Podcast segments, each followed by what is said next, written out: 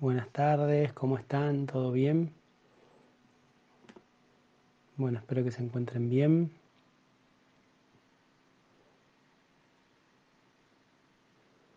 Acá veo que cada vez van mejorando. Va, Facebook te tira un montón de comentarios para mejorar, pero bueno, no lo entiendo. Voy a maximizar el video.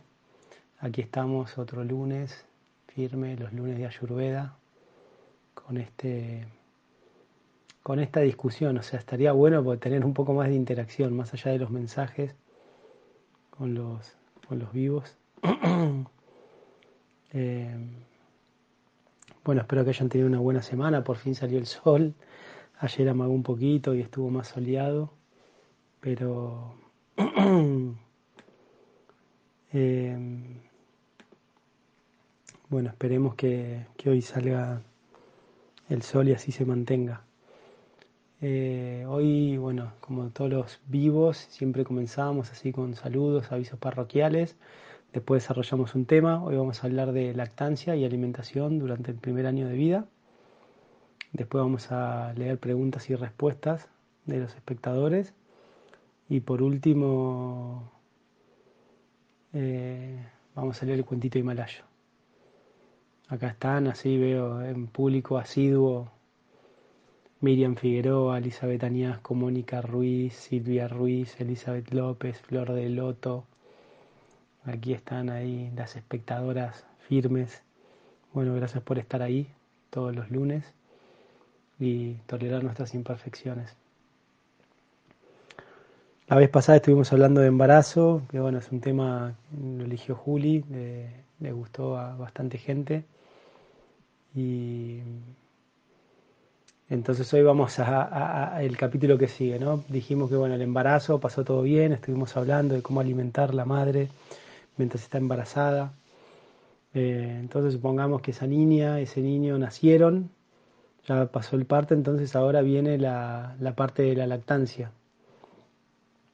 Eh, entonces, bueno, como dijimos, antes de hablar de lactancia, vamos a hablar del último trimestre del embarazo. El último trimestre del embarazo, la madre tiene que tener una dieta predominantemente capa. ¿Sí? Eh, entonces, ¿qué significa esto? Capa son los alimentos nutritivos. Eh, son los alimentos nutritivos. Y esto significa, bueno, lo que nos da energía. Entonces, es muy importante, es muy importante que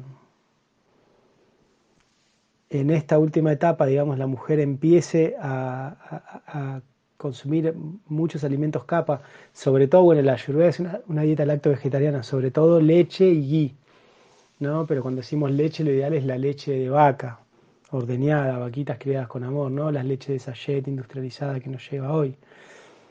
pero bueno, es leche industrializada para un, para un mundo industrializado. Eh, entonces, la leche genera, aparte de hidratación, ¿no? la, producción, la grasa de la leche, digamos, eh, empieza a preparar, digamos, a la madre para que empiece a desarrollar una buena, una leche de calidad.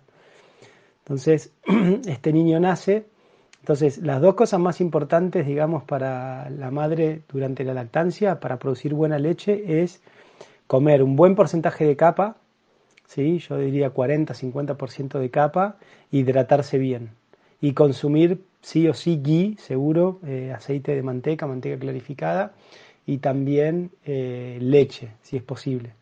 Recuerden que la leche está industrializada, la tenemos que tomar caliente y con especias, con canela, cardamomo, clavo de olor. Es muy importante esto, digamos, para que la leche sea de, de buena calidad. Eh, entonces, eh, la madre todo el tiempo tiene que estar tomando líquido. Siempre veo, es muy frecuente que las madres estén un poco deshidratadas cuando están dando de amamantar, ¿sí? cuando están dando el pecho a sus hijos.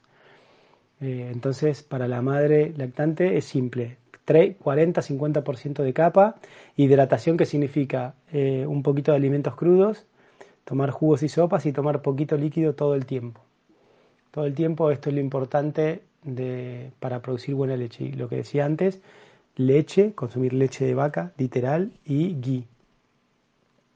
Entonces eso nos va a asegurar y ustedes se van a dar cuenta, ¿cómo se van a dar cuenta que tienen buena leche? Y digamos, porque el bebé crece, porque el bebé, digamos, está satisfecho, se llena, ¿sí?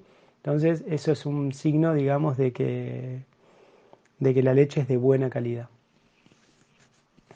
Entonces, bueno, ¿qué hay como en el niño?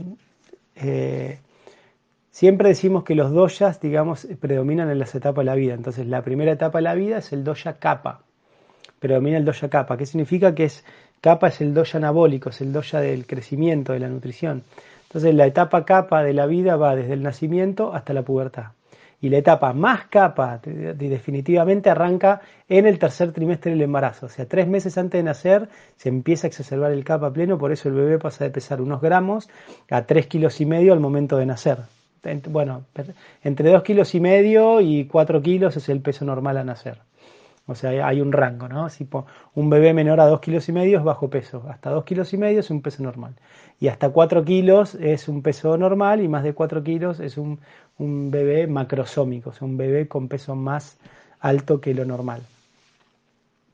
Eh, entonces es importante entender eso.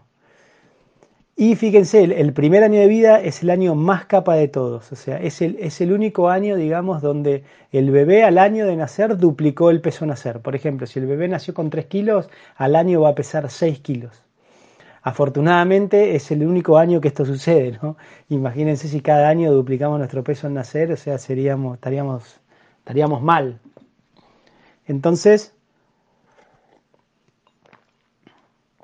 ¿y por qué crece tanto el bebé? gracias a este alimento que es 100% capa, que es la leche materna. ¿Sí? Entonces, los primeros seis meses de vida, el Ayurveda explica que el niño solamente tiene que tomar la leche materna. O sea que la dieta es, la leche es un alimento capa. Entonces, digamos que los seis primeros meses de vida, nuestra, nuestra alimentación es 100% capa. Impresionante, ¿sí? Entonces, e, eso es fundamental. O sea, es, muy importante, digamos, esto de la lactancia, o sea, el ayurveda es pro lactancia. No solamente, digamos, por la parte nutritiva, fíjense, recuerden que, recuerden, digamos, que Eh, o sea, para la ayurveda la alimentación no es solamente lo que como, sino también lo que veo, escucho y leo y con quién me relaciono. Son los tres niveles de alimentación. O sea, lo que me meto en la boca, lo que me meto en la mente y lo que me meto, digamos, en la asociación y en la vida social. Entonces, los tres alimentos tienen que ser muy celadores. Por eso la ayurveda explica que el niño tiene que estar, cuando nace, en contacto con la madre la mayor cantidad del tiempo posible. Por eso en la cultura védica se usan las madres, uno ve que van con los niños colgados, o sea, con un lienzo, ¿no? Lo llaman fular acá, pero es como, básicamente es un pedazo de tela anudada y en ese pedazo de tela se estira y se mete el niño. Entonces el niño va o en la espalda de la madre si la madre está cocinando y haciendo cosas, o adelante si la madre está sentada o no haciendo nada. Pero es muy importante, la ayuda explica que el primer año de vida, cuanto más tiempo el niño o la niña está en contacto con la madre, más seguridad le va a dar. Los primeros, o sea, hasta los ocho meses, la conciencia del niño es Ana Maya Coya, o sea que el niño solamente cree que él es todo el universo, que todo el universo, digamos, es eh, él mismo. Entonces, él piensa que la teta es parte de él, que todo lo que existe es él, que no hay otra cosa. A los ocho meses, esta famosa angustia del octavo mes, él desarrolla prana mayakoya. Él se da cuenta que la teta y su excremento son cosas diferentes, que existen otras cosas más. Pero no puede diferenciar, no puede hacer juicios de valor. Su vida, su conciencia todavía es muy estereognósica, muy de, muy de sentir, de percibir el entorno. Pero no puede decir, esto es bueno, esto es malo, esto me conviene, esto no. Por eso la educación de un niño hasta los primeros cinco años de vida es lo que se llama en la ayurveda amor instintivo. Mimos, caricias y palabras dulces. Y esto es fundamental para que el niño pueda abrir el primero y segundo chakra, que son Muladhara chakra y Suadhisthana chakra, que son los chakras de supervivencia, comer, dormir, aparearse y defenderse. Bien. Cuando el niño recibe amor, estos primeros cinco años de vida y sobre todo el primer año de vida, abre estos dos primeros chakras y puede después elevar su conciencia a partir de los cinco años a Manipura chakra. donde empieza a entender, digamos, que tiene padres, madres, hermanos, e, etcétera, etcétera, donde existen otras relaciones y otras entidades. Si un niño careció de nutrición en alguno de estos tres niveles los primeros cinco años de vida, se cierra el primero y segundo chakra y son niños que desarrollan una mentalidad de supervivencia. Se preocupan por comer, dormir, aparecer y defenderse si los molestan y no pueden empezar a entender de relaciones, de valores morales. Y esto lo vemos mucho, digamos, en, en, sociedades marginales donde niños crecen en ambientes muy violentos y no recibieron este amor esos primeros años de vida. Entonces, lo único que ellos piensan es sobrevivir. Es muy difícil para estas personas a veces, ¿no? O sea, es difícil porque no es imposible. Afortunadamente, todo se puede cambiar, todo, todo, todo nuestro karma se puede modificar gracias a la potencia inconmensurable del alma. ¿no? Es como muy esperanzadora la visión de la Ayurveda. Si dice, no hay error que uno cometa que no se pueda subsanar. Y eso lo podemos ver porque por el Atma Tattva, el alma espiritual. Entonces, eh, estas personas que no recibieron amor, su conciencia queda en el primer y segundo chakra. Solamente sobreviven, no importa, es como la ley de la selva. Y es un poco lo que muchas veces pasa en este día. Entonces, fácil, los primeros seis meses teta, los primeros tres meses a demanda, a partir de los tres meses uno ya puede ir educando la mente del niño, ¿no? Para decir y darle teta en momentos, digamos, más eh, ordenados, ¿sí? Eh, pero si le podemos dar teta a demanda los primeros seis meses, está bueno. También se ve ahora que eh, sociológicamente, digamos, o sea, las madres sienten mucha presión, por ahí muchas madres tienen que volver a trabajar después de los tres meses. Entonces se tienen que sacar leche, y, la, y, la, lactancia se vuelve como un poco más artificial, ¿no? O sea, entonces siempre traten de todo lo que yo digo, bueno, adaptarlos a su realidad. ¿eh? No es que la ayurveda es todo nada, es todo perfecto o no funciona, no. Ustedes adapten esto a su realidad, ¿bien? Pero en la tradición védica, naturalmente, que era una vida más rural, más tranquila, una madre amamantando estaba, se dedicaba simplemente a eso, full time. Una madre con un niño menor de un año era full time, digamos, con el niño. Y también sus otras hijas mayores la ayudaban o la asistían, o sus hermanas, sobrinas, también la asistían con el cuidado del niño o la niña. Bien, era una cuestión mucho más eh, comunitaria. ¿sí? Así que muy, muy interesante esto. Eh, entonces la madre, recuerden, la hidratación, tomar poquito líquido todo el tiempo, jugos, sopas, un poquito de fruta, un poquito de verduras, leche entera obviamente con especias y ghee todos los días y se va a asegurar una buena provisión de leche. A partir de los seis años, no ya de los seis meses, perdón, a partir de los seis meses, digamos, eh, ya podemos empezar con lo que se llama la alimentación complementaria. Y en esta etapa, digamos, lo más importante es darle, o sea, cosas, alimentos sólidos a, ese pequeño, ese bebé, digamos, pero no, no, no, no por una cuestión nutricional, de nutrientes en sí, sino para que el sistema neurológico, el sistema nervioso de este niño empiece a desarrollar el reflejo de deglución. ¿Sí? ¿Qué pasa? Hasta los primeros seis meses el niño viene, digamos, con el reflejo de succión. Él lo único que hace es chupa, succiona, bien, y sale leche, que es, es una alimentación líquida, es fluida, es fácil de digerir porque ya está líquida, digamos. Tiene ahí todos los nutrientes que el niño necesita, ¿sí? Ni hablar que su mente, digamos, obviamente el niño está en éxtasis. Realmente no hay momento más placentero. Nosotros no lo recordamos conscientemente, pero no hay momento más placentero para todos nosotros. No hay momento realmente donde estábamos como en el mejor spa, como en el mejor lugar del mundo que cuando estábamos en brazos de nuestras madres tomando la teta. O sea, imagínense, estábamos calentitos, estábamos cómodos y tomando un líquido que es delicioso, dulce y sabroso y con el olorcito y la voz de la madre que nos albergó en el vientre durante nueve meses. Entonces, esa situación es tan placentera para la entidad viviente, es tan relajante y esa memoria queda tan profunda en, nuestro, en nuestra psiquis, ¿sí? que cuando nosotros tenemos conflictos, cuando nosotros tenemos problemas emocionales, ¿qué hacemos? Comemos. Cuando tenemos ansiedad, comemos. Cuando estamos tristes, comemos. Cuando estamos deprimidos, comemos. ¿Por qué? Porque al comer psicológicamente, ontológicamente, nos remitimos inconscientemente a ese momento tan placentero que es cuando estábamos tomando la leche en brazos de nuestra madre, ¿no? El pecho, ¿sí? En brazos de nuestra madre. Por eso es tan difícil a veces controlar la lengua. Por eso la lengua es tan voraz y es tan difícil a veces no obtener disfrute y hacer austeridades con la comida, porque está linkeado, digamos, la alimentación a este momento original de mucho placer. ¿Sí? Eh, entonces, bueno, a los seis meses, sobre todo, vamos a empezar a ofrecer sólidos. ¿Y qué sólidos vamos a ofrecer? Solamente entre los seis a los nueve meses, lo único que le vamos a agregar al niño es frutas y verduras.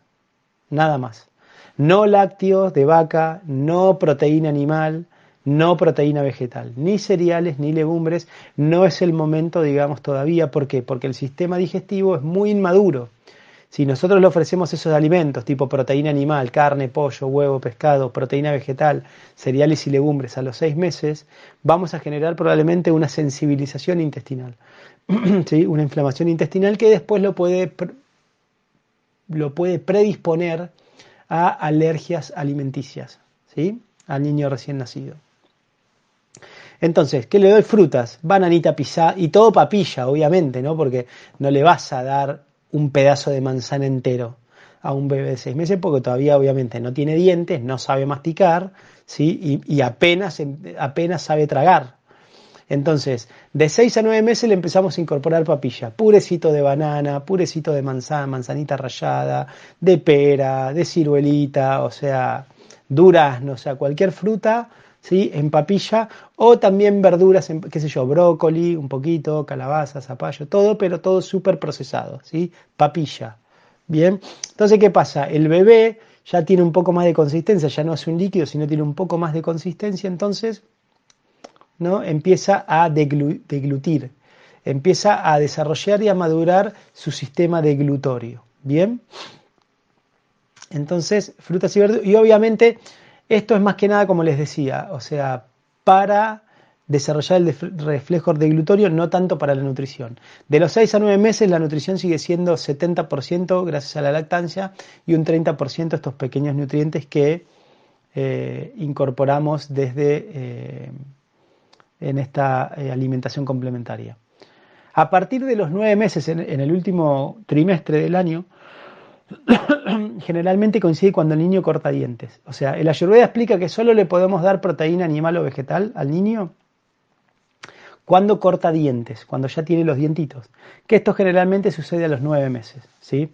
Yo a mis pacientes les sugiero no darles gluten, o sea, cereales con gluten antes del año. ¿Sí? Eh, entonces, o sea que le vamos a empezar a dar a partir de los nueve meses y asegurándonos que el niño o la niña ya cortaron dientes, ya, ya tienen los dientitos de abajo y los de arriba, ¿sí? le podemos incorporar cereales libres de gluten como el maíz, el mijo, eh, el arroz, la quinoa, ¿bien? Ningún otro, o sea, mijo, arroz, eh, maíz y quinoa, ¿no? Son los cuatro cereales que no tienen trigo sarraceno, trigo espelta, también todos esos. Le podemos dar, digamos, al niño preparaciones con estos cereales, también blanditos, legumbres, le podemos dar lentejas, porotos, garbanzos, arvejas, ¿sí?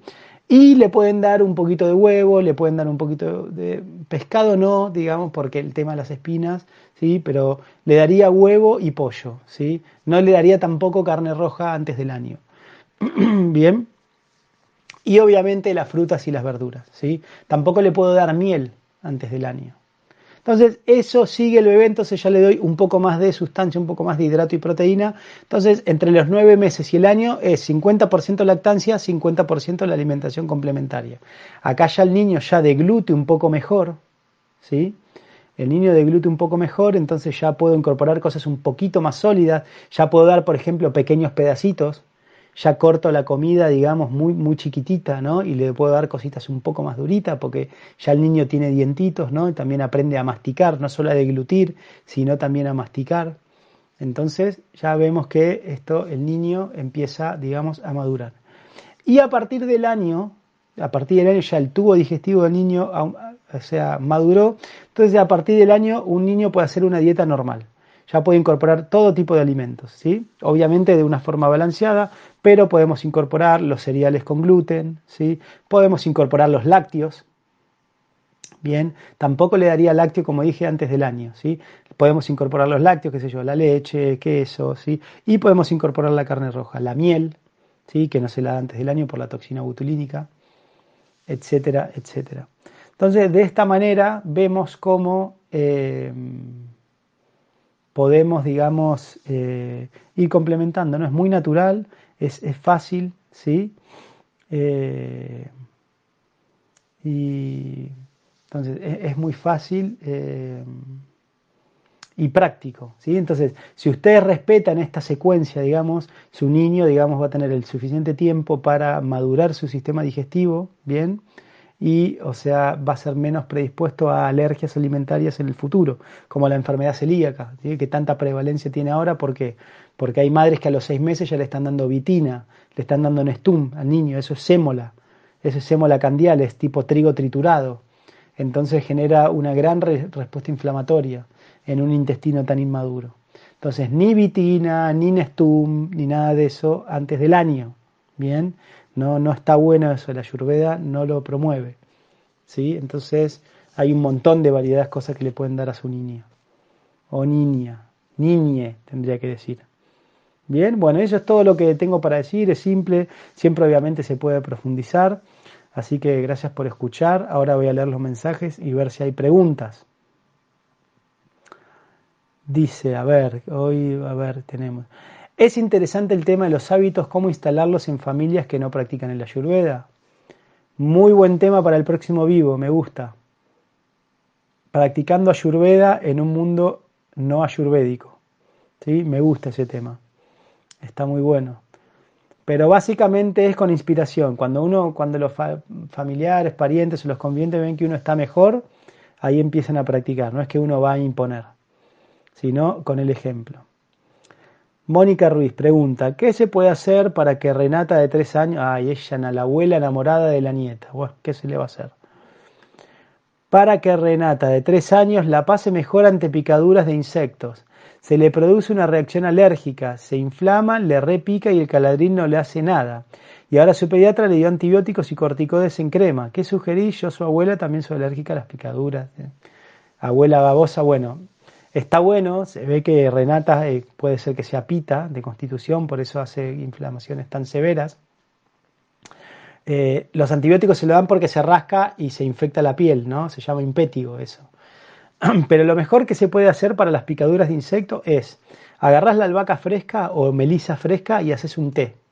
¿Sí? Y ese té, digamos, le frotás, en algo, lo frotás con algodón en las lesiones y si tiene algo muy exacerbado, directamente el emplasto de hojas, machacás las hojas, las doblás y le frotás con las hojas de albahaca o con las hojas de melisa en las lesiones. Y eso vas a ver cómo rápidamente lo va a desinflamar. ¿Sí? Es muy práctico eso. Hojas de albahaca, hojas de melisa. ¿sí? Eso está bien. Incluso también si no conseguís albahaca, porque a veces no hay, eh, perejil. Puedes poner perejil fresco, cilantro, hojas frescas, las machacás un poco y haces como un jugo, ¿viste? Un emplasto y eso le pones. También puede ser de chantén, hojas de chantén. Todas estas hierbas que digo se pueden hacer en emplastos tipo jugo o una infusión bien concentrada y se pone en las lesiones con un algodón. Bien, Mónica, espero que Renata se mejore con eso. con respecto al consumo de agua, ¿qué hay de cierto en este cálculo que hay que tener que? Que hay que, tenés que dividir tu peso por 7 para saber cuántos vasos de agua tenés que tomar. ¿No tendría más que ver también la época del año? Sí, obvio. En el cuerpo no existe la matemática, ¿eh? La medicina basada en la evidencia y todo eso está bueno, pero es estadística, o sea, la ayurveda ve que cada, la ayurveda trata personas, no enfermedades, circunstancias. Entonces, eh, tenemos que ver que depende mucho la actividad física que hiciste, la época del año, la, dieta que hiciste. No es lo mismo si comiste frutas, si comiste ensaladas. O sea, el ayurveda dice toma agua cuando tienes sed. ¿sí? Si estás haciendo alguna dieta particular, la dieta del metabolismo acelerado, estás movilizando toxinas, ahí se dice, es muy práctico, es tu, peso dividido 3 en decilitros. Por ejemplo, si pesás 60 eh, kilos, dividido 3 son 2 litros de agua. ¿sí? Entonces, eh, esa es una cuenta simple. Pero si no, si vos estás haciendo una dieta normal y no estás haciendo nada, depende de la actividad física que hiciste y, de tu dieta. Y lo vas viendo, uno tiene que ver que las mucosas estén húmedas, pero no es que hay que tomar agua todo el tiempo. El agua tiene un efecto bata, pero yo puedo tomar, qué sé yo, líquido, una infusión de hierbas que me estoy hidratando, no tiene el mismo efecto del agua, no es lo mismo que el agua, pero también hidrata. Entonces lo de beber agua depende mucho del bata que quiere aportar. Sí, por lo menos, yo creo que mínimo, nadie puede tomar mínimo un litro de agua por día. O sea, menos que un litro no, o sea, para tener algo saludable, eso seguro, en vida normal. O sea, te tomas uno o dos vasos cuando te levantás y dos vasos durante el día. Ya si, si, uno toma menos de cuatro vasos de agua y eh, se va a deshidratar en algún momento. Pero de ahí puede ser que la persona tome un litro más o solo un litro o dos litros más. Depende del día que tenga esa persona. Pero mínimo un litro. ¿Bien? Pregunta, tengo una amiga que le diagnosticaron mielo, mielomelasia, mielomalacia en las cervicales. Ella ya tiene artrosis. ¿Qué puede hacer? Lo mejor para eso son tratamiento con ventosas, ¿sí?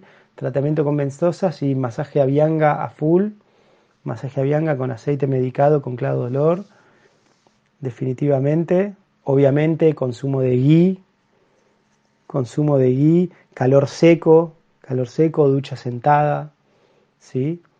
O sea, porque ahí ya el hueso, digamos, está irritando, digamos, todo lo, todo el paquete eh, neurológico, debe tener mucho dolor tu amiga, si tiene mielomalacia. Entonces, eh, bueno, esos consejos así generales pueden ayudarla. Maritrini Bustamante Díaz, muy buenas explicaciones de Chile, se agradece. Bueno, de nada, hermana chilena, gracias por estar escuchando. Bárbara Diorio, hola, muy buenas tardes. Genial el vivo de la semana pasada y este. Muchas gracias por compartir tanta sabiduría. Gracias, Bárbara, vos. Buenas tardes, saluda Beatriz Ortiz. Carolina Jiménez, ¿cómo recomendarías reemplazar la leche de vaca en el último trimestre de embarazo en embarazadas con tolerancia a la lactosa o caseína? ¿Leches vegetales? No. Las leches vegetales no reemplazan nutricionalmente a la leche de vaca. O sea, la leche de vaca aporta capa, las leches vegetales aportan pita sobre todo. Aportan aceites pero de otro tipo, más suaves. Ghee. Tienen que consumir ghee. O sea, o condimentar bien la leche y probar con la leche bien especiada y bien caliente, hervirla tres veces, ver si la toleran, pero si no toleran ni siquiera eso, ghee, eh, manteca clarificada. No llegas a suplementarlo con leches vegetales. Sí, por ahí el consumo de semillas y frutos secos, pero en buena cantidad, por lo menos 40% de grasas saludables vegetales, o sea, de la dieta, un alto consumo de grasas saludables. Gabriela Giselle, gracias Doc, dice Miriam Figueroa. Las verduras tienen que ser al vapor, no necesariamente. Pueden ser al horno, tienen que ser papilla al principio. Las puedes cocinar como quieras, pero que sean blanditas. Cuando después de los nueve meses puede tener una consistencia más dura, pero entre seis a nueve meses todo más bien papilla. Al vapor o, hervida o, al, al, horno. Sí, al vapor es lo más práctico. Yo nunca uso, simplemente hiervo las verduras cuando hago sopa. No existe en la lluvia de hervirla y tirar el agua, eso no, se cocina así. Líquidos, agua, o sea, agua es, una, agua es un líquido con efecto bata, o sea que es un líquido, digamos que tiene un efecto bata muy fuerte, es muy depurativa. Es el líquido con más efecto bata. Si yo después tomo una infusión, un té de manzanilla, por ejemplo, no es un efecto bata puro, o sea, ya tiene otra, otra, porque es el agua con una sustancia. ¿Sí? Entonces, hidrata, pero no reemplaza el agua. O sea, los líquidos, las medicinas líquidas tienen su efecto. ¿Desde cuándo, Doc, agua a Zafira? No entiendo la pregunta. ¿Zafira quién es? ¿Es una hija? ¿Es tu hija, Gabriela? No sé a qué te referís con desde cuándo, Doc, agua a Zafira si me explicas eso. Laura Ferri dice, hola, se me vuela la cabeza con la charla de hoy positivamente, aclaro, algunas fichas que van acomodándose en el rompecabezas de la existencia. Me gustaría hables un poco más del karma, el renacimiento y otras vidas. Gracias. Uf, qué tema ese, temita. Bueno, lo podemos dejar para otro vivo. ¿Sí? La ley del karma, renacimiento y otras vidas. Para la gastritis habías recomendado jugo de papa. ¿Cómo se prepara? ¿Me recordarías? Muchas gracias. Jugo de papa simple. Pelás una papa, la rayás con el rallador fino y toda esa papa rallada la estrujás dentro de un lienzo. ¿Sí? Todo ese jugo que te sale lo diluís con agua tibia. Con agua tibia y eh, lo diluís con agua tibia y lo vas tomando haciendo buches y lo tragás. Ah, ahí está, ocho meses tiene Zafira, es tu hija. Gabriela, eh, agua a Zafira, a partir de los seis meses le podés dar agua. A partir de los seis meses le podés dar agua, ningún problema. ¿Sí? Incluso si el agua es pura, también incluso se la puedes dar antes.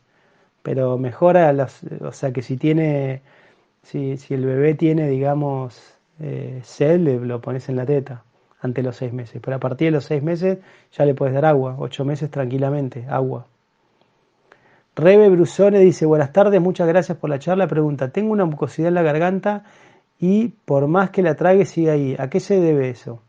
Exceso de capa, exceso de capa en tu dieta, exceso de hidrato de carbono, más de los que necesitas. Entonces se genera mucosidad. ¿sí? en los tejidos, se congestionan. Entonces tenés que aumentar el consumo de frutas y verduras crudas y condimentar bien la comida. Y bajar la proporción de papa, batata, harinas, eh, etcétera, lácteos. ¿sí? Harina y queso es lo que más moco produce. Clarísimo. ¿Se usa algún condimento en las verduras? Sí, pueden usar aceite, está buena la pregunta. Sí, sí, obviamente, puedes usar aceite, sí, puedes usar perejil, condimentos suaves. Todos los condimentos suaves a partir de los seis meses se pueden incorporar, ¿sí? O sea, muy suavecitos, aceites vegetales se pueden utilizar. Bien, sí, no aclaré eso, está buena la pregunta. Es verduras y obviamente las verduras para digerirlas, vos le vas a poner un poquito de orégano, un poquito de jugo de limón, ¿sí? Un poquito. Y otra cosa que pasa es cuando a veces uno le da la papilla al bebé y el bebé hace ¿no? Como que te dice, ay, no le gusta, muchas más dicen, no le gusta, me la escupe, me la escupe, no, no es que el bebé lo escupe, no es que el bebé está escupiendo, sino que no sabe tragar todavía. No tiene la división. Entonces, ustedes al principio, no, cuando le van a incorporar la papilla al bebé, desapéguense que coma. Porque al principio el bebé está experimentando. Vieron que toca la comida también, el niño toca. Porque él quiere sentir, ah, mira, acá hay algo diferente y se, lleva la comida con la boca a la mano, porque él está desarrollando su sistema neurológico, ¿sí? está desarrollando su sistema nervioso. ¿no? Entonces, él empieza, digamos, a ver, a, experimentar con esas texturas. Entonces se le puede poner aceite vegetal, claro, hay que ponerle, de hecho, un poquito de aceite, especias, ¿sí? obviamente suaves, no pimienta, no ají molido, no especias por ahí, semillitas muy duras, ¿sí? pero perejil fresco, albahaca, eh, pimentón ahumado, tranquilamente, un poquito de nuez moscada, se puede poner, ¿sí? Eh, entonces, sí, buena la pregunta ahí, Miriam. Las conservas no son aconsejables, picles, escabeche, etc. Y usan vinagre. El vinagre no se utiliza en el ayurveda. Tienen un sabor muy rajásico, tampoco es que son re tóxicos, podés comer un poco. No tiene prana, tiene un prana así muy intenso, pero no hay problema, se, puede, se pueden incorporar. ¿Sí? Los picles, escabeche y todo eso, poquita cantidad. El agua caliente es pita, no, el agua caliente es bata siempre, caliente, fría, o sea, Siempre el agua es bata. De hecho, idealmente es tomarla caliente para tonificar el riñón. Zafira tiene ocho meses, Doc. ¿Le doy agua además de teta? Sí, dale un poco de agua también. Si, si le das teta, mejor, no necesita el agua.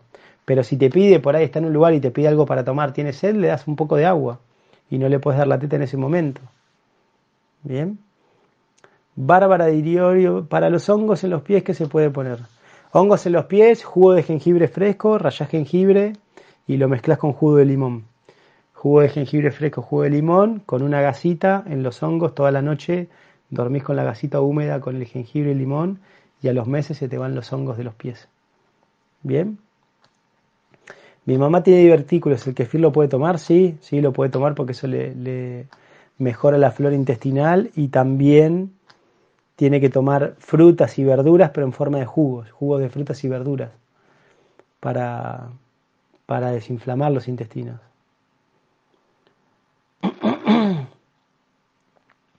Para un adulto mayor con gota, ¿qué le podemos recomendar? Y super hidratarlo. Hidratación, frutas a la mañana, ensaladas al mediodía, jugos y sopas y tomar poquito líquido todo el tiempo. y a darle jugos, preparaciones líquidas, muy líquidas. Bien, y esté tomando poquito líquido todo el tiempo, eso es lo mejor. Y obviamente bajar el consumo de carnes rojas. Bien, y más cantidad de batas, más fibra. Patricia Martínez, hace muy poco me incorporé y sé poco y nada, espero ir aprendiendo, sé que es muy buena esta medicina. Bienvenida, un aplauso y una bienvenida a Patricia, que se suma, sí, Patricia, vas a aprender mucho.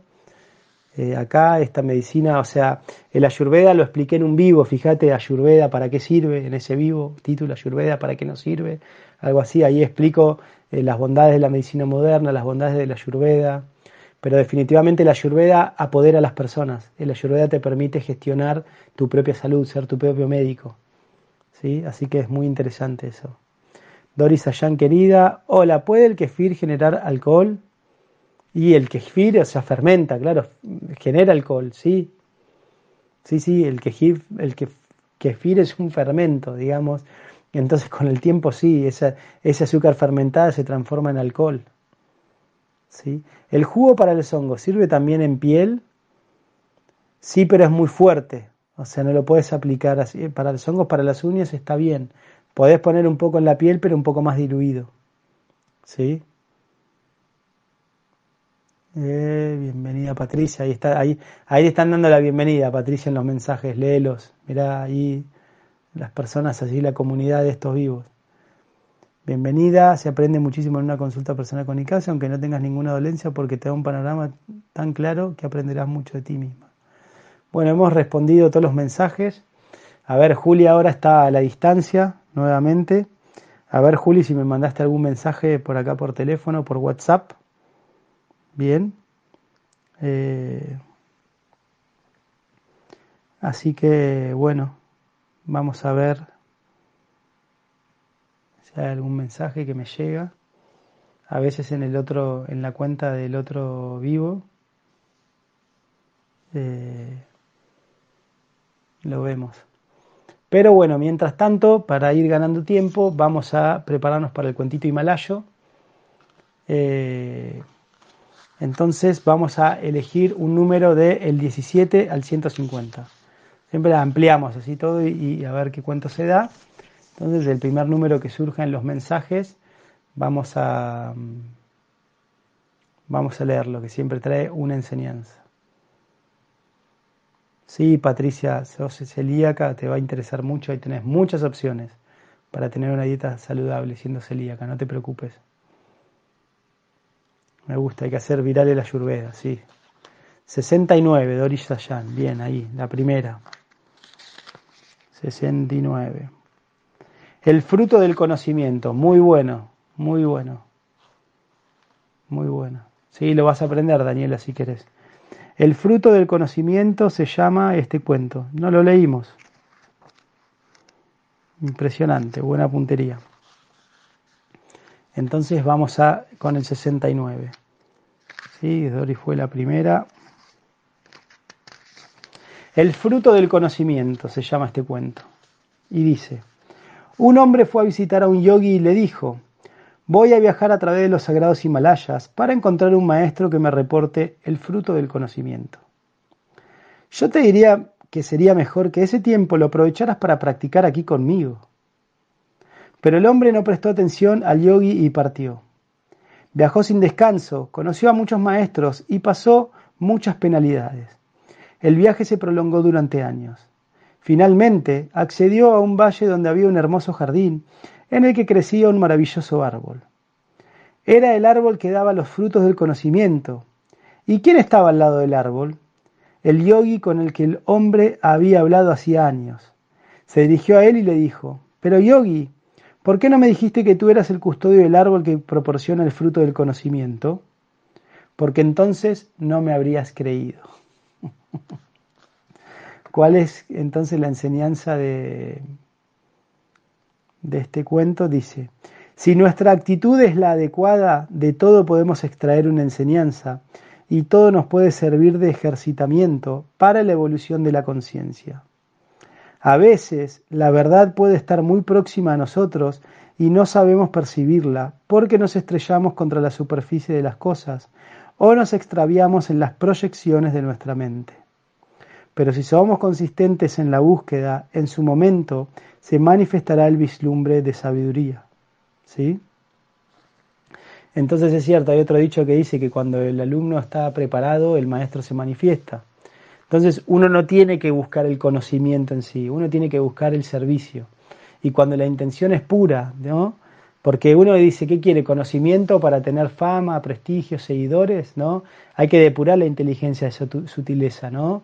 De que nos gusta, que nos digan que somos sabios, que nos, que, que nos siguen, o sea, pero de todo podemos aprender. Por eso es tan importante la cualidad de la humildad y la sinceridad. Si nosotros somos humildes y sinceros, naturalmente los maestros y el conocimiento se van a, se van a manifestar. Entonces, bueno, ahí llegaron algunos mensajes.